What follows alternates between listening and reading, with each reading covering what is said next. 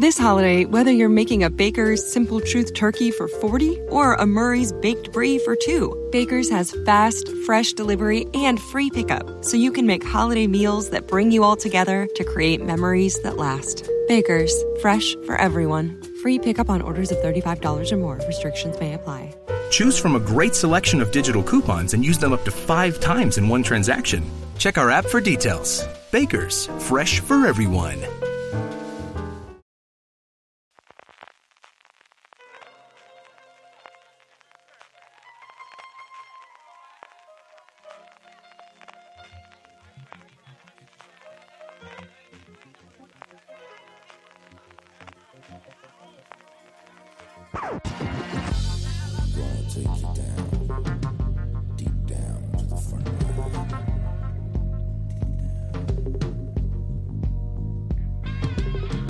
En este FDS Extra os ofrecemos la entrevista realizada por Marina Such a Joaquín Reyes, co-creador de la serie de Movistar Plus, capítulo 0.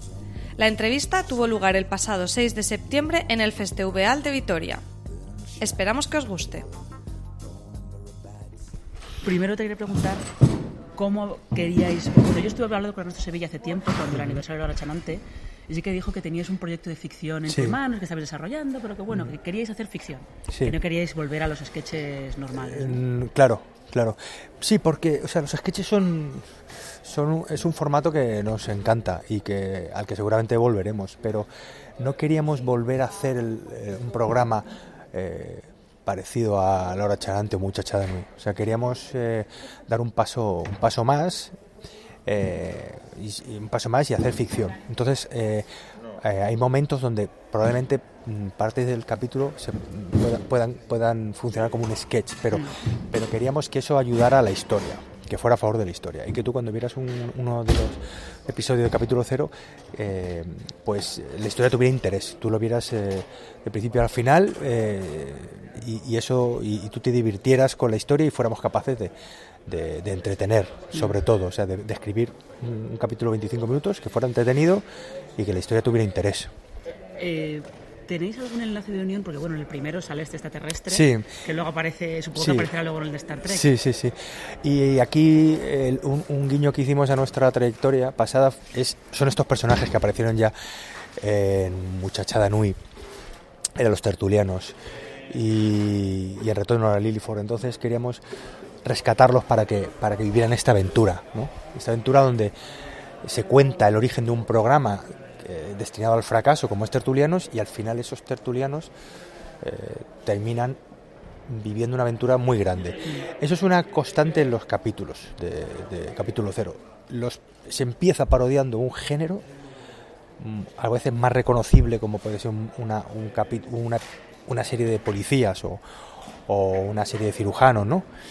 Y de repente pasa algo en el tercer acto normalmente que hace que cambie. Que los personajes estén en otro escenario distinto. A veces es un cambio incluso de código, de, de- de- realmente hay un cambio de, tono, del código.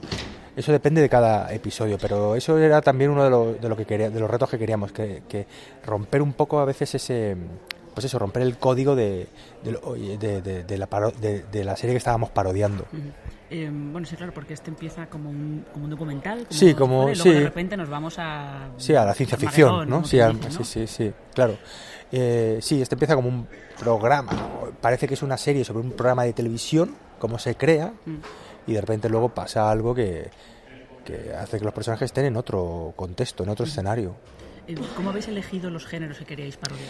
Mira, hicimos como un, un brainstorming, empezamos a, a hablar de series. A veces, no, a veces incluso hablábamos de series en concreto, ¿no? Porque, por ejemplo, si tú hablas de una serie de, de misterio, pues, pues de repente Jessica Fletcher es como un, un ejemplo muy claro. Entonces, eh, pues, y, y nos gustaba mucho, por ejemplo, eso de que Jessica Fletcher, donde iba, había un muerto. Eh, pero, por ejemplo, pues la serie de cirujano nos gusta mucho, la serie de médicos hay muchísimas.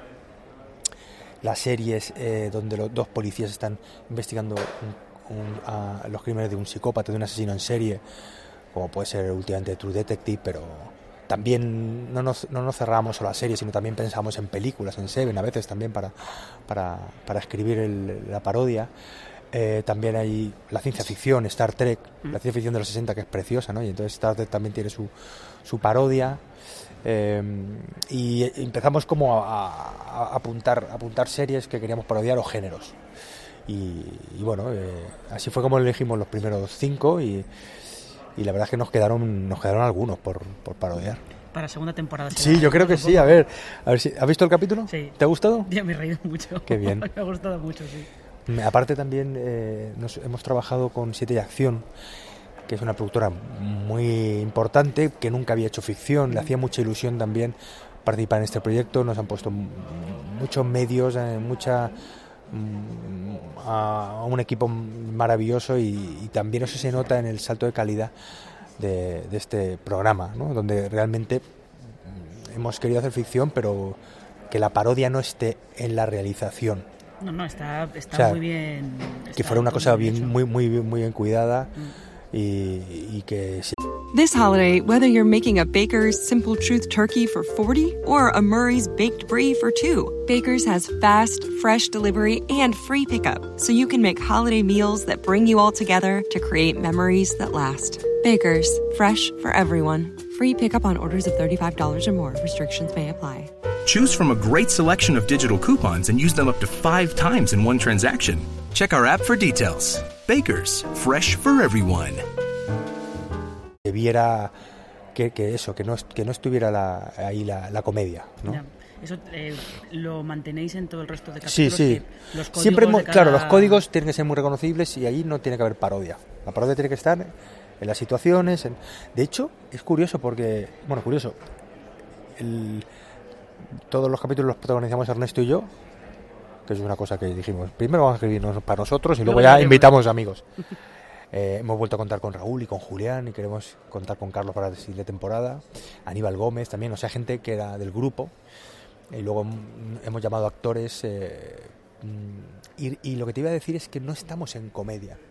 O sea, eh, cuando yo interpreto al- a un policía, por ejemplo, un policía mayor en uno de los episodios, yo no estoy en comedia, yo lo hago serio. Entonces decía Ernesto, jo, tío, estoy actuando en serio. no estoy haciendo. eh, no estoy haciendo un personaje cómico, ¿no? Y eso, yo digo, ¿cómo quedará esto? O sea, yo supongo que bien, pero luego viendo el resultado, la verdad es que nos hemos quedado muy, muy satisfechos. Mm, Sí, no, no, se ve. Se ve, se ve muy bien. Y sí que te quería preguntar por el alienígena, por Javier, es Javier Botet. Mm, Javier supongo. Botet, sí. Eh, que me ha parecido un descubrimiento. Claro, este Javier. Botet es un, es un actor eh, que por su físico eh, tan peculiar siempre ha hecho de monstruo, ha hecho muchísimos monstruos en, en- en películas de, bueno, ha hecho pues Rec, ha hecho La, La Madre, ha hecho... Sí, Guillermo del Toro, que Sí, tiene un sí, monstruo chungo sí. lo llama.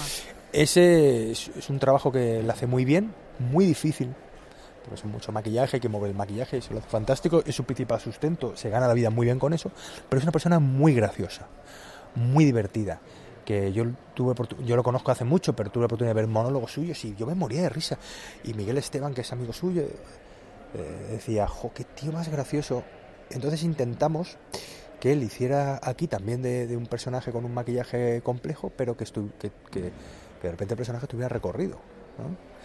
Eh, y en Star Trek eh, el personaje pues repite, haciendo el mismo personaje, de repente es el, es el único que suelta las bromas. Y te muere de risa con él. Es graciosísimo. En, la promo se puede ver, ¿no? Sí, Esa- ese registro suyo de, ah, yo no digo nada. O sea, yo no digo nada. Otro estáis yo estoy aquí maquillaje. Y yo creo que es un descubrimiento, Botet. Y además es la primera vez que haciendo de monstruo está en comedia. Mm. Claro, porque claro, una película de, Sí, pues de thriller no puedes decir eh, de repente, a ver, espera, que no vengo a matarte, simplemente he salido a estirar las piernas, no quiero hacerte daño. Y es la primera vez que lo hace y es una persona muy, muy, muy graciosa. Manchega también. Eso lo dejo ahí en lo punto. Tirando ahí. Eh, ¿Y cómo habéis elegido los- a los- la gente para que haga los cameos? ¿Habéis tenido Bueno, gente ya en mente? Porque bueno, el Gran Wyoming da mucho el tipo Sí, de claro. Este... Hemos querido contar con actores eh, y gente sobre todo con la que nos apetecía trabajar.